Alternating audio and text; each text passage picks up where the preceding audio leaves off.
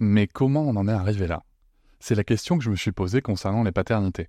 Pour y répondre, je vous propose de découvrir la BD Papa Sapiens, qui raconte l'histoire des pères à travers les âges avec humour et les chouettes dessins de Sévanie.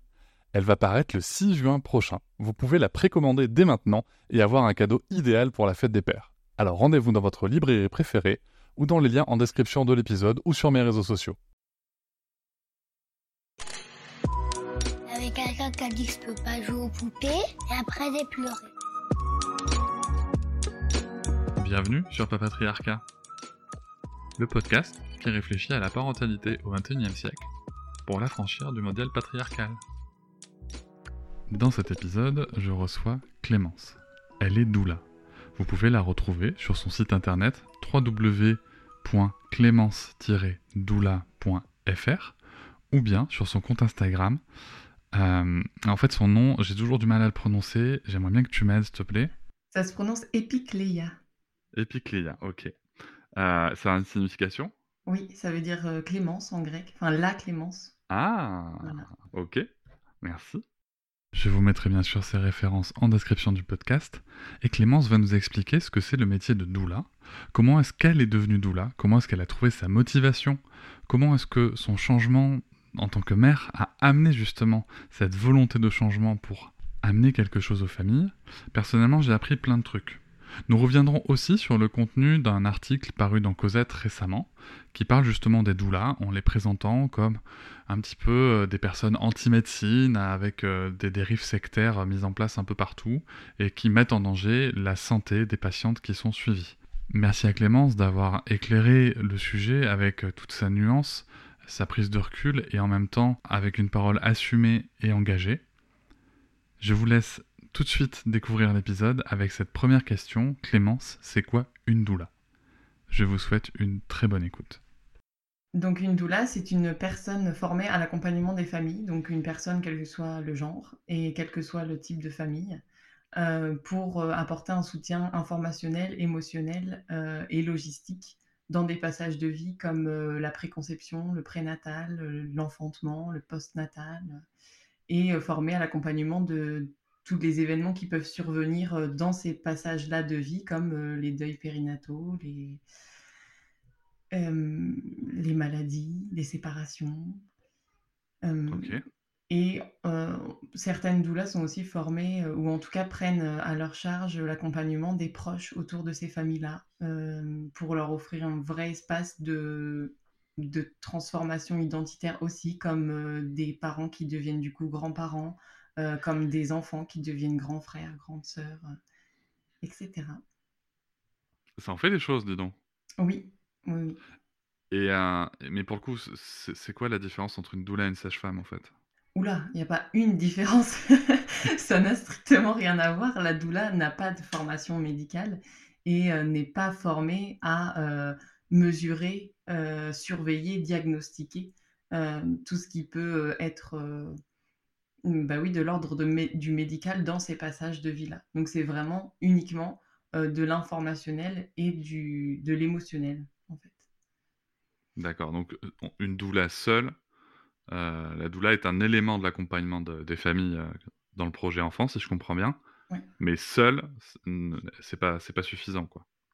Alors, ça dépend. Les familles peuvent choisir de ne pas être euh, accompagnées médicalement. Ça, ça reste un droit mmh et c'est euh, au libre arbitre de chacun. C'est voilà. Et, de la de, du ou de la doula d'accepter ou non d'accompagner les familles qui n'auraient pas de suivi médical en complément.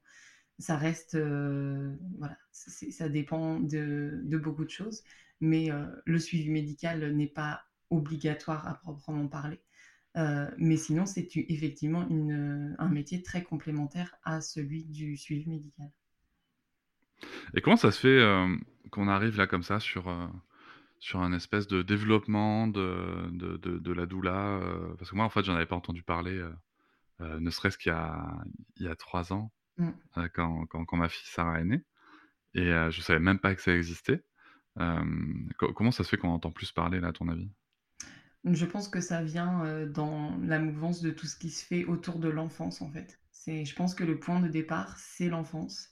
Euh, cette euh, mobilisation autour des, droits, des besoins des enfants.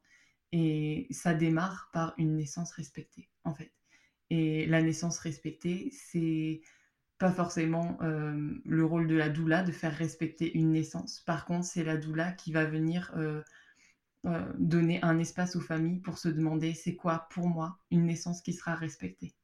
et qui du coup respectera mon passage de vie et me donnera suffisamment de ressources pour passer ma vie auprès de mon enfant en ayant un maximum de ressources et, de, et de bienveillance. ok. ça fait quand même beaucoup de choses. Ça fait beaucoup, beaucoup de sujets. Toi, avant d'être doula, tu, tu faisais quoi? Parce que ça fait à peu près un, ça fait un an, un an que tu es doula, c'est ça? Tu faisais quoi avant d'être doula? J'étais euh, coordinatrice qualité dans une entreprise de réseaux de fluides médicaux. Donc, euh, j'étais chargée de ah. l'obtention obtention et maintien du marquage CE médical euh, pour pouvoir répondre à des appels d'offres tout simplement. Donc, je travaillais avec les autorités compétentes et, et, les organismes certificateurs.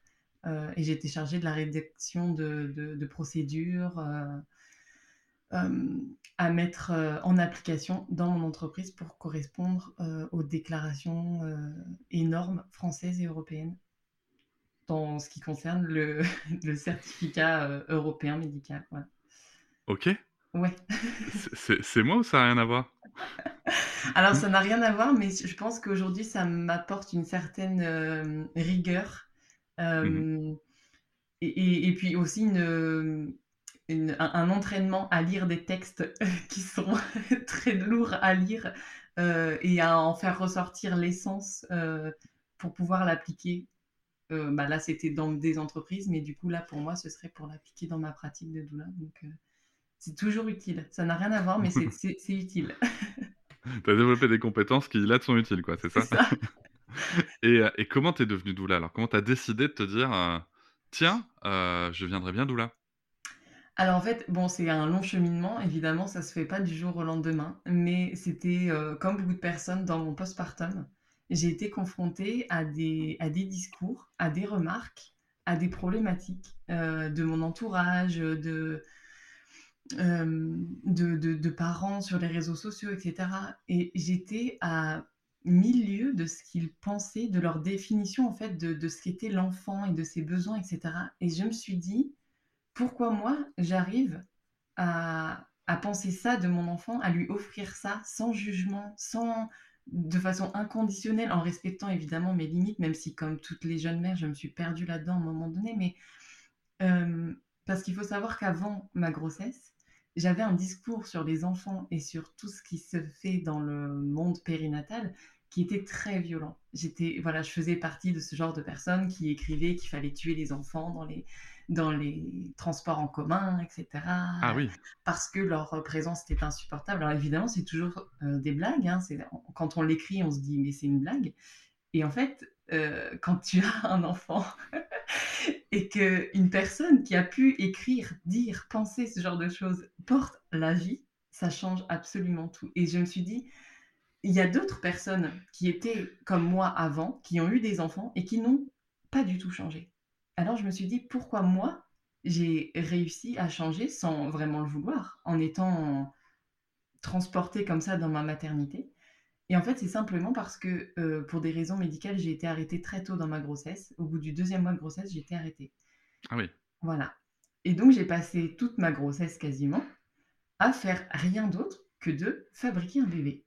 Et donc, j'ai pu euh, me connecter à ce bébé très tôt favoriser le lien très tôt. J'ai tout de suite pris conscience que j'étais plus jamais seule, que je passais mes journées avec ce bébé. Donc je lui disais bonjour, euh, euh, je lui disais ce que j'allais manger, euh, je lui disais ce qu'on allait faire. quand je montais dans la voiture, je lui expliquais que ça allait faire des secousses. Enfin, voilà, des, choses très tôt de verbalisation, de prise en compte de, de ces possibles émotions fétales, etc., qui ont fait que forcément, une fois qu'elle est arrivée, ça a été simple, ça a été une continuité de l'accueil de ce qu'elle était, de ce qu'elle pouvait ressentir, et euh, une, forme, moi, d'adaptabilité à ce qu'elle pouvait euh, être et ressentir. Donc, je me suis renseignée sur des métiers qui pouvaient apporter aux familles ce que moi j'avais reçu naturellement. Et donc, au départ, je voulais être accompagnante parentale. pour des personnes qui, voilà, deux ans et demi, trois ans postpartum, commencent à rencontrer des difficultés relationnelles avec leurs enfants et de pouvoir remettre un peu du sens et du doux dans leur expérience parentale. et puis, en fait, je me suis dit, c'est limite un peu trop tard. J'ai pas envie d'arriver au moment où c'est déjà conflictuel. Et donc, j'ai continué à creuser comme ça. Je me suis rendu compte que ça pouvait être bien en amont et que pour être bien en amont auprès de ces familles-là, c'était être doula. D'accord. Donc, ça démarre très tôt. Oui. Et là, tu t'es dit, j'arrête mon boulot, je, je, me lance, c'est parti. Pas tout de suite. Pas tout de suite, parce que j'étais, du coup, j'étais en congé parental quand euh, j'ai découvert ce métier-là et puis tout ce monde-là, parce qu'effectivement, c'est un monde qui est très vaste et pour trouver ce qui nous correspond vraiment, c'est un, encore une fois un long chemin. C'est un long chemin pour arriver à se dire je vais être doula et c'est encore un très long chemin pour arriver à définir quel doula on a envie d'être. Euh, et donc, j'ai voulu prendre mon temps et je me suis pas lancée tout de suite. Par contre, j'ai commencé à me renseigner sur les formations, sur euh, ce qui pouvait être fait dans le métier de doula, puisque comme c'est très large, euh, on peut faire euh, ce qu'on veut, on peut choisir les spécificités qu'on veut, etc. Euh, et puis, mon ancien patron m'a rappelé et m'a proposé de redevenir sa coordinatrice qualité pour lui obtenir le marquage médical, etc. Et je me suis dit, peut-être que c'est pas le bon moment que je sois doula. Et j'ai accepté. Voilà, j'ai accepté, j'ai commencé, euh, j'ai recommencé du coup à travailler en télétravail parce que ma priorité c'était quand même ma fille et j'avais pris un congé parental euh, pour respecter, enfin, pour être auprès de mon enfant. Donc euh, il fallait que si j'accepte un travail, ce soit pas au détriment de ce que j'avais projeté dans ma maternité. Mmh. Donc j'ai fait du télétravail, j'ai fait du télétravail pendant un an. Et pendant cette année-là, je me formais le soir, le week-end ou pendant mes congés au métier de doula. Et c'est seulement l'année dernière, euh, en fin, ouais, fin novembre, début décembre, où j'ai demandé une rupture conventionnelle euh, à mon dirigeant. Tout simplement parce que ce que je, ce que je vivais euh, dans mon métier ne me nourrissait pas comme, comme mon métier de doula. Et donc j'ai voulu consacrer plus de temps à mon métier, mais aussi me consacrer plus de temps à faire des choses qui me plaisent plus que, plus que coordinatrice qualité. c'est un beau choix. C'est un, un, très beau choix. Un choix courageux aussi, quand même. Mm. C'est ça. Oui, oui, courageux, oui.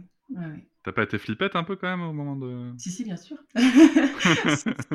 si, mais euh, je, reste, euh, je reste très satisfaite d'avoir fait ce choix-là. Je le regrette pas du tout.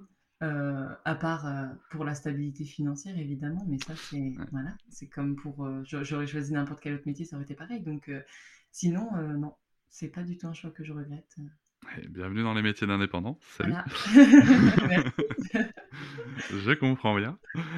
tu parles de la formation pour être doula. Tu parles que tu, expliques que c'est très vaste. Est-ce que tu peux nous raconter un peu ton, ton, parcours justement sur le sujet? Comment tu as choisi la formation que tu as faite? Et ensuite, euh, quelle était cette formation? Pour le coup, ça fait une question très longue, donc euh, je la reprendrai peut-être. Euh, hein, T'hésites pas, tu, peux commencer par nous raconter comment, tu, comment tu as choisi justement ta formation. Alors, il faut savoir que donc, le métier de doula n'est pas reconnu. Ce qui veut dire qu'aucune des formations ne l'est non plus. Mmh donc, on peut choisir n'importe quelle formation. Et d'ailleurs, euh, on peut même choisir de ne pas se former et se déclarer doula. C'est un autre sujet, voilà. Mais euh, moi, évidemment, je ne voulais pas me lancer sans formation. Il, il, te fallait une certification CE doula. c'est ça. Évidemment. donc, euh, donc j'ai commencé effectivement à chercher la formation euh, qui me correspondait le plus. Une fois que j'ai compris qu'aucune formation n'allait m'apporter de reconnaissance puisque le métier n'était pas reconnu, euh, j'ai commencé à chercher la formation qui me correspondait le plus par mmh. rapport à la doula que j'avais envie d'être. Mmh. d'une part, et d'autre part, ce que j'avais envie d'apprendre, parce que le métier de doula, c'est quand même une implication personnelle énorme. Et j'avais envie de, travailler sur des sujets euh, qui me correspondent, qui étaient nécessaires pour moi pour ne rien induire auprès des familles que j'allais accompagner. J'ai commencé par le séminaire euh, Accompagner la vie dans la mort d'Isabelle Chalut, qui propose aussi une formation de, de doula. Donc là, c'était un séminaire, c'était pas une formation de doula. mais j'avais besoin de commencer par ce séminaire-là parce que quand on approche la vie, comme une doula ou une sage-femme, quand, on travaille dans le, dans le monde de la périnatalité, euh, la frontière entre la vie et la mort, elle est très mince. Et si je peux être euh, très ouverte au sujet de la vie, j'étais très fermée au sujet de la mort. Et donc j'avais, c'était le premier point que moi je voulais déconstruire, encore une fois, pour ne rien induire auprès des familles, mmh euh, pour ne pas faire l'autruche, parce que une grossesse peut s'arrêter à tout moment, un enfant peut être malade. donc j'avais besoin de me confronter euh, avant d'y être réellement confrontée dans mes accompagnements au sujet de la mort. Et donc j'ai commencé par ce séminaire-là, euh, qui était hyper enrichissant. C'est vraiment un séminaire que je conseille, euh, même sans vouloir être doula, hein, puisque ce n'est, encore une fois, c'est un séminaire, ce n'est pas pour le, précisément le métier de doula. Par contre, c'est un séminaire vraiment tout doux, qui remet du, sens dans, dans, la mort, qui redonne du pouvoir aux personnes qui sont en train d'accueillir la mort. Et c'est mmh. vraiment très très beau. Et encore une fois, c'est on, voit le, manque de, considération dans notre société des personnes qui sont malades et en fin de vie. Et c'est encore une fois, ça donne envie de, bah, de militer et d'accompagner les personnes qui sont en fin de vie et qui sont malades. Donc c'est ça m'a permis de, faire le lien entre la vie et la mort et puis de m'ouvrir à un autre monde qui est le monde de la Tanadoula, mais c'est un autre sujet qui fera l'objet peut-être d'un autre épisode de podcast, mais voilà. Euh, donc j'ai commencé par ce séminaire-là, et puis euh, je me suis offert ensuite le séminaire d'approche quantique à la naissance avec euh, Karine Langlois. encore une fois, c'est un séminaire, ce n'est pas une formation. Karine Langlois propose aussi une formation de doula, mais j'ai fait un séminaire parce que, encore une fois, j'étais encore en activité, j'étais encore coordinatrice qualité, donc je ne pouvais pas, ni financièrement, ni euh, euh, dans mon planning, caler euh, une formation complète de doula. Donc j'ai commencé par des séminaires. Et puis, évidemment, l'approche quantique de la naissance, ça a été une révélation, comme pour beaucoup de personnes, de s'apercevoir qu'il y a bien plus d'étapes que les traditionnelles latences actives, délivrance, etc., dans l'enfantement. Euh, mmh ce, cette image du vortex, elle est très parlante. Euh, il y a vraiment des, informations euh, que l'on peut s'approprier sans, sans, se, sans prendre l'entièreté du, du, séminaire. C'est vraiment une très belle approche d'un nouveau paradigme des naissances. Et puis, Karine a ouvert son école de quantique doula. Mmh et évidemment, portée par, euh, par les enseignements du séminaire, je me suis dit, c'est, je vais en apprendre plus auprès d'elle, puisque Karine est sage-femme. Euh, et elle a ouvert son école avec une seconde sage-femme. Et ça peut paraître un peu paradoxal, mais être formée par des sages-femmes pour être doula, je trouve que c'est une bonne idée. en tout cas, c'est l'idée que j'ai eue et je la regrette pas du tout. Euh, voilà, et donc j'ai commencé en janvier l'école quantique doula. J'ai terminé mon, mon cursus de, formation et je vais obtenir mon diplôme dans quelques semaines. D'accord. Et pour le coup, tu as déjà accompagné des familles là? Oui. D'accord. Oui, j'ai déjà accompagné des familles. Et d'ailleurs, merci de poser cette question, puisque durant cette année, euh, j'ai été contactée par une personne enceinte de jumeaux. Euh, et donc, je me suis offerte aussi une formation de doula de la grossesse gémellaire pour pouvoir euh, être vraiment au, plus proche de ses besoins et, au mieux informer moi de ce qu'elle était en train de vivre et de ce que je pouvais lui apporter. Donc je me suis aussi formée pour être euh, doula de la grossesse gémellaire. Qu'est-ce qu'on apprend euh, dans la formation pour être doula pour le coup? Alors on apprend la posture auprès des familles. Donc euh, ce, premier point c'est ça, c'est de ne rien induire de son parcours personnel, d'être pro-choix. C'est-à-dire que voilà, les, on n'est pas là pour pour militer auprès des familles, on n'est pas là pour euh, instrumentaliser les familles, on est là pour les accompagner dans leur choix.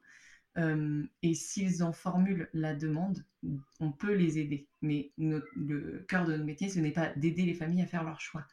Notre cœur de métier, c'est de faire respecter leur choix. Euh, donc on apprend ça, à, se déconditionner, à se défaire de, son histoire personnelle, etc., pour être vraiment pro-choix et aligné auprès des familles qu'on accompagne. et pour ça, bah, il y a différents outils comme, comme l'écoute active, comme la, non-directivité, le non-jugement. et ça demande aussi d'être informé sur les sujets qui vont être sur le chemin de ces familles-là. et ces informations-là, elles sont utiles pas seulement pour, les informer, mais aussi pour nous informer de ce que les familles euh, risquent de vivre sur leur parcours de, euh, de, grossesse ou d'enfantement, etc. Et encore une fois, pour être la mieux armée possible, pour pouvoir faire, euh, pas front avec eux, mais pour pouvoir les, les accompagner à travers ça. Voilà, en, gros, c'est ça. Mais ça, ça prend du temps. Et évidemment, les sujets abordés sont très, très lourds, très vastes. Et c'est aussi pour ça que j'ai choisi la formation quantique doula parce que ça commence de la préconception et ça s'arrête à la ménopause. Donc mmh c'est vraiment ah euh, du, cycle menstruel des premières ménarches jusqu'à la ménopause, l'arrêt de la fertilité et même au-delà avec la maladie et la mort. On voit tous ces sujets-là. Et donc on voit ces sujets-là d'un point de vue euh, euh, médical dans le sens où on est informé de ce qui est fait médicalement, de ce qui peut être proposé aux familles médicalement, même si nous, on n'est pas là pour diagnostiquer, pour prescrire, etc. Mais encore une fois, c'est important de savoir ce qui se fait, euh, surtout dans notre société où le médical a une place énorme. Donc c'est important de savoir ce qui est proposé à ces personnes quand elles vivent tel ou tel passage de vie, et aussi pour redonner un peu du, sens à ce qu'elles sont en train de vivre. Et c'est vraiment, euh, comme Karine le dit, c'est entre science et sacré. C'est vraiment, il y a la science, la physiologie de ce qui se passe, donc des premières ménages jusqu'à la ménopause, en passant par le prénatal, l'enfantement, etc. Euh, et il y a quelque chose d'assez sacré dans ces passages de vie-là, euh, qui nous lie tous finalement. On y reviendra juste après. Il y a, y a quelque chose qui m'interpelle dans, dans, ce que tu dis c'est déjà la longueur de, du, du, champ d'action, on va dire, de, de la doula.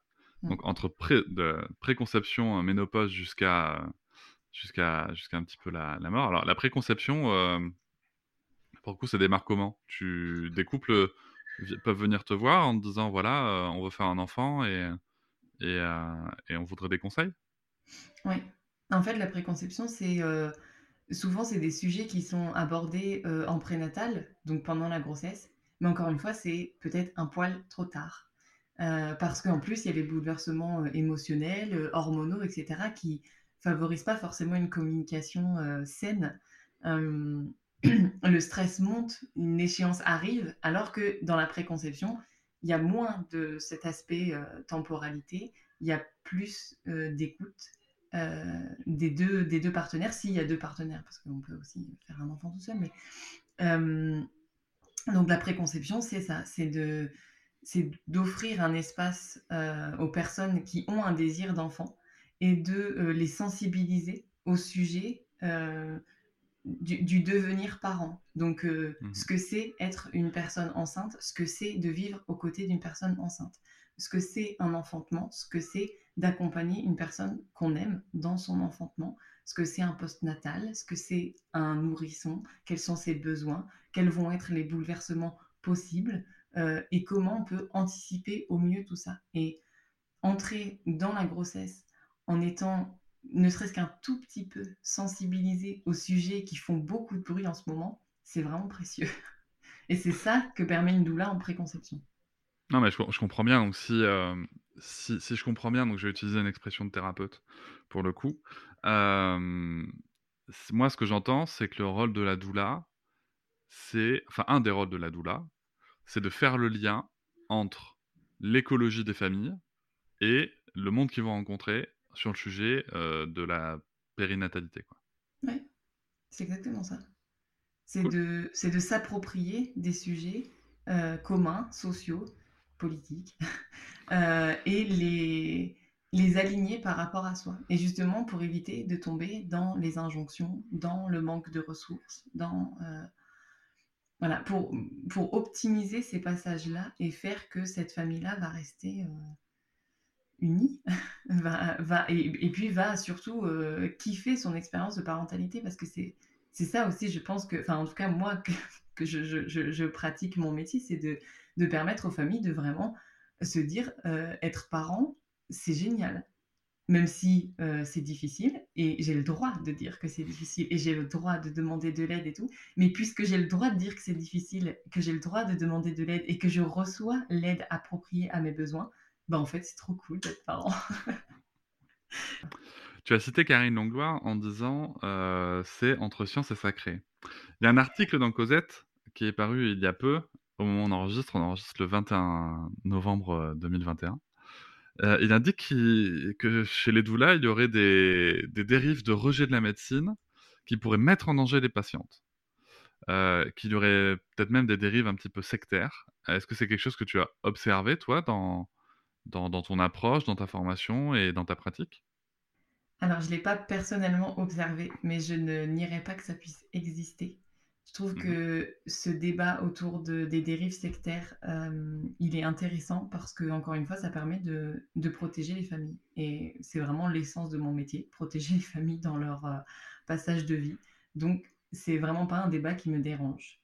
Euh, en revanche, il y a quelque chose dans cet article, je pense, et puis dans cette, dans cette crainte autour du métier de doula, qui est de considérer une doula qui dénoncerait euh, le système euh, de l'accompagnement médical des naissances comme une doula anti-médecine.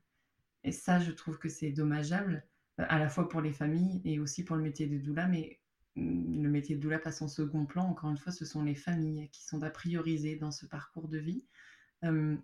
Et je, je, je, pense qu'il y a des nuances à apporter, encore et toujours, quant au fait de dénoncer un système et de justement offrir un espace pour les victimes de ce système, de faire porter leur, euh, leur voix en fait. Et de dire, euh, de penser qu'une doula qui dénonce un système grâce aux témoignages de plus en plus euh, nombreux de victimes de ce système-là, comme, comme si elles instrumentalisaient ces témoignages terribles pour dénoncer un système et de les taxer d'anti-médecine, je trouve que c'est dangereux le, débat autour de l'antimédecine et des dérives sectaires est hyper utile, même si, comme tous les extrêmes, c'est pas forcément amené de la bonne manière, mais je trouve que ce débat, il est utile.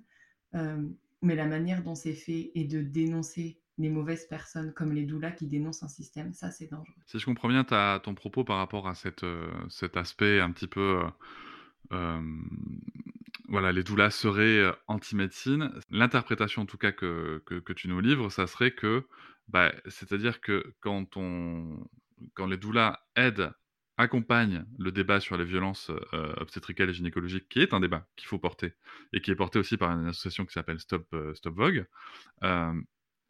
là, pour le coup, on vient les taxer d'anti-médecine, on va dire un petit peu médecinophobe, voilà, tout à coup, et ce qui fait qu'en fait, on clôt le débat. C'est-à-dire que, pour le coup, leurs propos euh, n'est pas intéressant, euh, n'est pas censé, et même on va les taxer de manipulation. Quoi. Oui, c'est ça. C'est que du coup, euh, en plus de silencer le vécu traumatisant de ces personnes-là, on vient mettre la responsabilité sur des... on désigne un coupable qui n'est pas le bon. Encore une fois, c'est détourner le vrai sujet qui sont les violences gynécologiques et obstétricales et, cette, oui, cette forme euh, d'infantilisation euh, dans l'accompagnement euh, médical qui est proposé aux familles.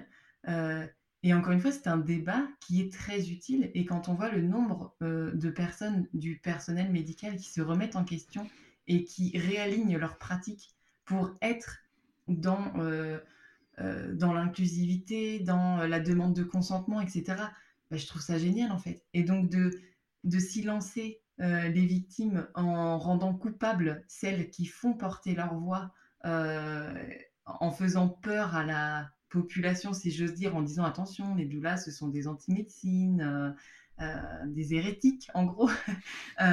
c'est très dangereux. C'est très dangereux. Puis c'est voilà, c'est encore une fois détourner, détourner le vrai problème. Et bon, il n'y a pas que ça dans cet article, hein, ça parle aussi d'appropriation culturelle et, et d'autres sujets, mais on peut pas, euh, on, pourra pas tout traiter dans, cet épisode. Justement, pour le coup, moi, la question que je me pose, c'est que comment est-ce qu'on définit le côté sacré alors? Parce que c'est un petit peu ça aussi dont il est question dans l'article, c'est mmh. c'est qu'au travers de, de, du féminin sacré, d'une certaine sacralisation de, de, la naissance, on fait passer des idées qui, sont, qui seraient pour le coup dangereuses. Et, d'ailleurs, c'est très fort, hein, puisque dans l'article, on parle même de, mettre en danger les patientes. comment est-ce que toi, tu définirais pour le coup cet aspect sacré, puisqu'on parlait de science et de sacré Alors, la science, on la connaît. On, y est confronté très très vite et sans qu'on nous le demande. mais le, le, côté sacré, pour le coup, comment est-ce que tu pourrais le définir? Alors justement, moi j'aime cette définition de entre science et sacré, parce que déjà ça mmh. apporte de la nuance, et ensuite parce que euh, la notion de sacré, elle est propre à chacun et chacune. Et en fait, on peut euh, vivre une grossesse euh, comme ça, en se disant, bah voilà, c'est la vie, il y a un, fœtus qui se développe à l'intérieur de moi.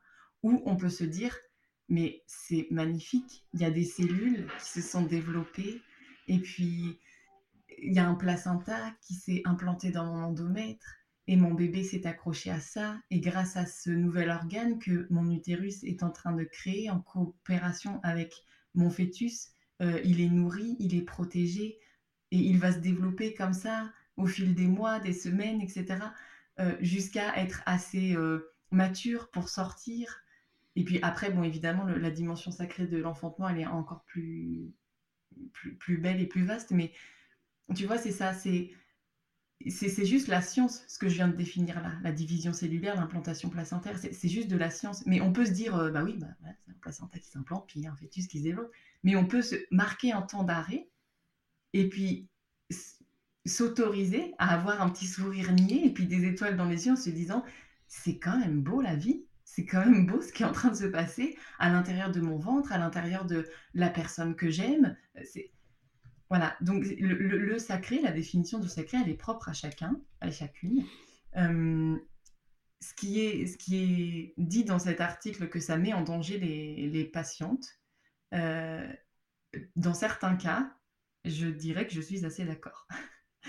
Parce que au même titre qu'il y a euh, de l'hypermédicalisation des naissances, et ça, enfin, voilà, de plus en plus de personnes y sont sensibilisées et on ne va pas on va pas en reparler dans cet épisode, mais il y a aussi de l'hyper-normalisation, de l'hyper-physiologie, euh, de... Euh, c'est beau comme mantra de, dire euh, ton corps sait faire, ton bébé sait se mettre au monde. C'est la stricte vérité scientifique. Un corps humain sait mettre au monde un fœtus mature, un, bébé sait se mettre au monde avec la biomécanique de la naissance, etc. Seulement, il y a des dimensions d'historique personnel, émotionnel, euh, d'ambiance au moment où la naissance va se passer, etc., qui font que, en prenant seulement la physiologie, c'est trop peu pour, euh, pour considérer qu'une naissance, euh, c'est sacré. C'est trop peu, parce que tout ce qu'il y a autour de la personne qui va enfanter est sacré. Et encore une fois, c'est pour ça que je suis, j'ai été très sensible à l'approche quantique de la naissance, parce que c'est ça, en fait. C'est de dire que tout ce qu'il y a autour de la personne qui enfante, que ce soit euh, l'ambiance, euh, que ce soit les personnes qui vont entrer dans l'espace, dans le territoire de naissance, etc., vont influencer le processus de naissance. Et c'est vrai. Et, encore une fois, c'est très scientifique. L'adrénaline, par exemple, euh, c'est une hormone qui se partage.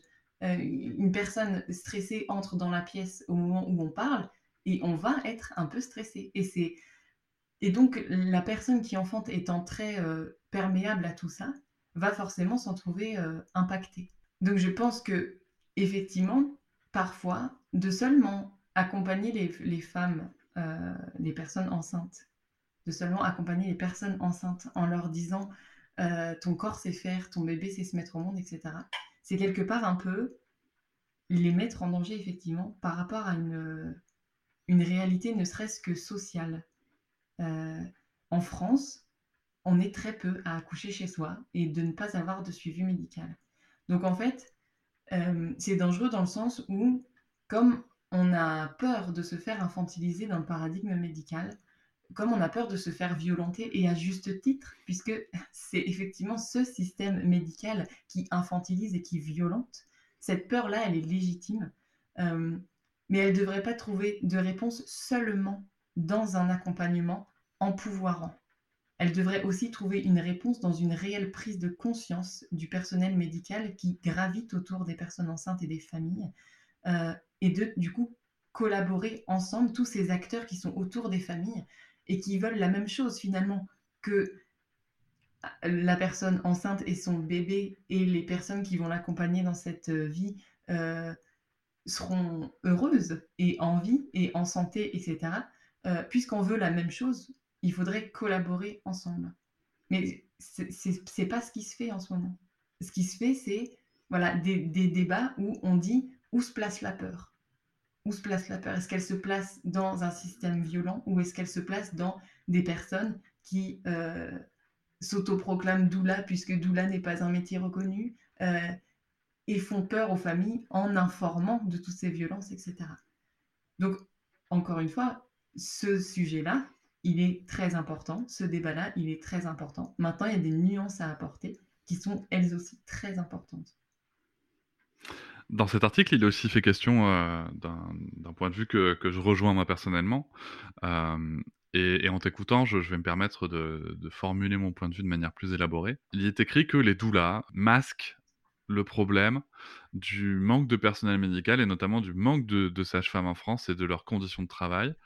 Euh, moi, j'ai tendance à penser que vous n'avez pas le même métier et que euh, il y aurait plutôt une question de complémentarité entre ces métiers-là et que, en effet, euh, ça, ne, ça ne masque pas le, sujet qui est important du manque d'effectifs des sages-femmes en France et des conditions de travail et que peut-être, encore une fois, au lieu de vouloir opposer euh, des gens qui accompagnent les femmes dans, leur, dans leur parcours de, de grossesse et d'enfantement, ben, on devrait peut-être se poser des questions, de se dire, OK, comment est-ce qu'on lutte en commun quoi? Exactement. C'est un des sujets de cet article sur lequel je ne suis pas d'accord. Euh, les autres, tu vois, qui étaient pourtant beaucoup plus euh, euh, crus, ceux-là, je suis assez d'accord sur le fond, encore une fois, pas la forme, mais sur le fond. Celui-là, non, par contre, non. Mon métier ne masque pas les problèmes qu'il y a, surtout parce que justement, notre métier permet de dévoiler ces problèmes-là. Au contraire, les, gens se disent, mais qu'est-ce que c'est ce nouveau métier? Alors déjà, ce n'est effectivement pas un nouveau métier, mais qu'est-ce que c'est cette nouvelle mode et pourquoi elle est là? Ben, Pourquoi elle est là? Parce qu'on vient pallier à quelque chose qui manque. Et donc, on vient souligner tout ça et on vient bousculer les choses. C'est inconfortable d'être bousculé. Et au niveau social, c'est tout aussi inconfortable, mais on vient bousculer les choses, on ne vient pas masquer. Non. Et justement, on est, je pense que être doula, c'est euh, quelque part un peu militer. Et choisir d'être accompagné par une doula, c'est aussi militer euh, pour avoir un meilleur suivi, un meilleur accompagnement, etc. Donc en ce sens, ça, ne vient forcément pas masquer le problème. Au contraire, ça vient le révéler et ça vient donner de la matière au débat. Euh, et ça vient en attendant que les choses s'améliorent, offrir un accompagnement qui prend en compte tous les besoins des familles. Et pas seulement, euh, effectivement, le, médical, mais aussi l'affectif, l'émotionnel, etc. Donc, ça ne vient pas masquer, mais ça vient révéler un problème. Donc, si je comprends bien, toi, tu vois ton engagement comme doula comme une action militante aussi. Mm. Mais tu me parlais aussi de, de, comment dire, de ne rien induire chez les familles. Est-ce que c'est pas un peu chaud pour le coup quand on est euh, une femme engagée comme toi euh, qui choisit de faire un métier militant, euh, qui a affaire à des familles qui sont aussi dans une action militante dans leur choix de faire appel à une doula? Est-ce que c'est pas des fois pour le coup un peu compliqué de, ne rien induire? Si, c'est compliqué et c'est pour ça qu'il est important, à mon sens, de s'offrir des formations. Pour justement accéder à cette posture alignée et juste auprès des familles, mais effectivement aussi auprès de ce système médical euh, pour pouvoir euh, vraiment redonner confiance euh, à un système au-delà des préjugés et de pouvoir collaborer pour, pour les familles. Donc, c'est difficile, mais pour l'avoir vécu cet été, en étant, je pense, une des rares doulas à être acceptée dans un bloc opératoire pour une césarienne, la militante en moi s'éteint totalement. Quand je suis doula, je suis mhm. auprès de la famille que j'accompagne, c'est tout. Et c'est ce que je disais tout à l'heure, je personnellement, moi dans ma pratique, je n'instrumentalise pas les familles. J'aurais pu parce que j'ai vu, j'ai entendu, j'ai ressenti des choses dans ce bloc opératoire qui étaient franchement gênantes. Et j'aurais pu l'utiliser, même après, pour euh, militer vraiment très euh, spécifiquement en partant de cette famille-là, de ce et, et, du coup en attaquant les personnes qui étaient là. Et en fait, comme c'est un problème systémique, c'est pas comme ça que j'ai envie de mener mon combat. Donc finalement, c'est une posture délicate que d'être militante euh, affirmée, euh, mais c'est aussi euh, très facile de trouver sa place parce que mon cœur de métier, c'est d'accompagner les familles. Ce n'est pas de militer. Je milite en dehors du cadre de mes accompagnements. Donc quand je suis auprès de mes familles, je ne milite pas. C'est du militantisme tacite parce qu'effectivement, être doula et se faire accompagner par une doula, c'est quelque part un peu militer. Tu, euh, tu nous dis euh, qu'il y a un problème systémique. Alors, je suis d'accord avec toi, il y a un problème systémique. Mais pour le coup, est-ce que ça implique qu'on ne peut pas être partie prenante dans, ce système et dans, la résolution des problématiques qui en découlent? Si, si, justement, je pense qu'on peut être partie prenante dans, cette, dans la résolution de problèmes. Et justement, je trouve que de dire que c'est systémique, c'est parfois un peu simple. Parce que du coup, la problématique n'a ni nom ni visage. Et finalement, c'est la faute de tout le monde et de personne. Donc, je pense qu'effectivement, c'est important de s'apercevoir qu'on a tous une responsabilité à prendre dans ce nouveau paradigme des naissances mais aussi de l'enfance pour ne pas me répéter, parce que c'est ça pour moi le cœur de mon métier, c'est l'enfance. Euh, donc de se responsabiliser chacun, euh, les familles, euh, les, le personnel médical, les politiques. voilà, c'est un système, mais ce sont tous les acteurs de ce système qui doivent se responsabiliser, chacun et pas de manière euh, globale et euh, voilà. Tu, euh, tu parles de, de, naissance respectée, tu parles de l'enfance, tu parles de la naissance, de beaucoup de choses. Quel serait à toi ton souhait pour les futures mères dans les années à venir? Les futures mères et familles plutôt même dans les années à venir mmh. bah, Je vais pas me faire des amis, mais mon souhait c'est que mon métier disparaisse. J'aimerais mmh que avant même qu'il soit reconnu, qu'on n'en ait plus besoin. J'aimerais que, euh, que justement ce système et les politiques prennent leurs responsabilités par rapport à ce que c'est euh, être un enfant dans la société, de ce que c'est être parent qui accompagne les enfants dans la société, et de se dire, OK, ça va être inconfortable, mais là, il faut tout bousculer. Et donc, comment on bouscule tout? Eh bien, on bouscule tout déjà, déjà en redonnant des outils euh, aux personnes qui existent déjà. Puisque on va partir du principe que les doulas, ça n'existe pas, ce sont des licornes dans ce système, euh, bah, les acteurs qui existent déjà, ce sont par exemple les sages-femmes. Et ben de redonner des outils et de redonner une vraie place aux sages-femmes. Donc ça implique euh, évidemment de réformer leur formation euh, et de leur redonner une vraie place auprès des familles en leur redonnant du temps et en, en, refusant le travail à la chaîne comme ça, en, se disant c'est pas une usine à bébés ici, parce que les bébés sont importants, les bébés ont des besoins, les personnes qui portent et qui enfantent ces bébés sont importantes, les personnes qui gravitent autour de cette femme et de ce bébé sont importants, et euh, comment faire pour que tout ce beau monde aille bien, puisque euh, en plus, voilà, l'expression le, dit bien, ce beau monde fait partie de ce monde, et comment on peut euh, amener une vraie révolution de, de l'enfance et de la famille au sein de la société. Et, sans même euh, d'ailleurs parler uniquement des naissances, mais aussi dans le monde de l'entreprise, dans les en, postpartum avec les, congés parentaux, etc. Enfin, voilà, comment comment transformer tout ça pour redonner une vraie place aux familles dans notre société. Donc moi, ce que je souhaite, c'est ça, c'est qu'on se dise, euh, ok, bah merci les doulas d'avoir foutu un gros coup de pied dans la fourmilière. Euh, les doulas, entre autres, évidemment, puisque nous ne sommes pas les seuls à militer, et je pense encore une fois aux sages-femmes, euh, on a compris le message et on va collectivement euh, redonner une vraie place à nos familles, puisque finalement, ça nous concerne tous. On est tous une famille, on vient tous d'une famille, on est tous probablement en capacité d'avoir une famille, et une famille au sens très large, hein, pas voilà, même, même en parlant d'adoption, etc. Donc c'est comment, voilà, comment prendre nos responsabilités collectivement, mais aussi individuellement, de ce que c'est une famille et de comment répondre à ses besoins. Ok.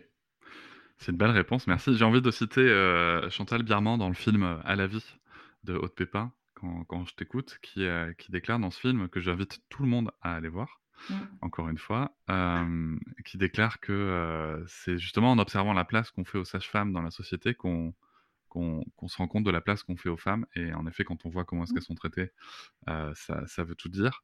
Et, euh, et je pense que c'est un chouette vœu, que tu, un chouette souhait que tu formules. J'ai une dernière question euh, que je t'avais pas envoyée.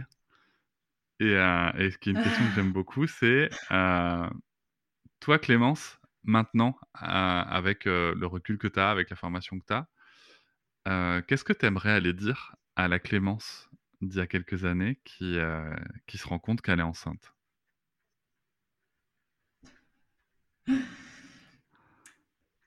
Bah, j'ai envie de lui dire euh, que, qu'elle a raison de voir ça comme quelque chose de très sacré. Et que par mmh. contre, il n'y a pas que ça. Il n'y a pas que la beauté de porter la vie. Il n'y a pas que, euh, euh, que se, se, préparer à ce grand passage qui est la naissance. Il y a l'après. Il y a tous les bouleversements identitaires, physiologiques, psychologiques qui vont survenir. Et ça, ben, neuf mois, c'est pas trop pour se préparer à tout ça. Et, et c'est ça, j'ai envie de lui dire, euh, aujourd'hui, euh, tu es beaucoup dans la déconstruction, et c'est bien. Bah, tu aurais peut-être dû l'être un petit peu avant. ok. Voilà. Merci beaucoup, Clémence. Merci à toi. Avant de conclure cet épisode, il me paraît important d'amener quelques précisions. Non, l'article que Cosette a écrit n'est pas un article anti-doula. Il se veut plutôt un article préventif, pointant certaines dérives. Je vous encourage encore une fois à aller le lire et à vous faire votre propre avis sur la façon dont ce sujet a été traité. Je souhaite aussi préciser que lorsque Clémence tient un propos indiquant que les doulas dénonçant notamment les violences obstétricales et gynécologiques seraient considérés comme anti-médecine, est un propos plus large que celui de l'article. En effet, ce n'est pas le propos exact de l'article de Cosette, et la réflexion de Clémence s'étend au-delà de cet article sur ce sujet. Je tiens à rappeler que Cosette est un journal qui dénonce les violences obstétricales et gynécologiques depuis des années, tout comme sur le sujet de la surmédicalisation de l'accouchement. Et pour finir, je tiens à préciser que Clémence exprime son point de vue à elle, comme elle le rappelle plusieurs fois dans l'épisode. C'est son ressenti à elle, dans son parcours de femme, dans son parcours de mère, dans son parcours de doula, et à la lecture de cet article de Cosette. Des retours, j'en ai eu plein. J'ai choisi celui de Clémence parce qu'il m'a semblé le plus mesuré et le plus à même d'être dans la nuance. On entend souvent dire qu'il faut écouter la parole des concernés. C'est ce que j'ai essayé de faire en laissant la parole à Clémence, Doula, justement sur ce sujet qui la concerne. Et j'estime personnellement que son ressenti, que ses perceptions, que ce qu'elle a vécu à la lecture de cet article est tout à fait légitime et mérite d'être entendu. Merci. Je vous remercie de m'avoir écouté. Je vous invite à vous abonner et nous pouvons aussi nous retrouver sur Facebook, Instagram et sur le blog papatriarca.fr. A bientôt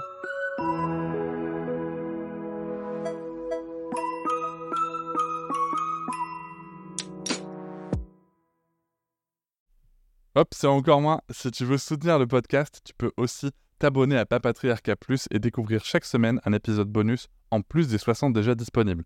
À découvrir sur tes applis de podcast comme Pocketcast, Castbox ou encore Apple Podcast. À très vite.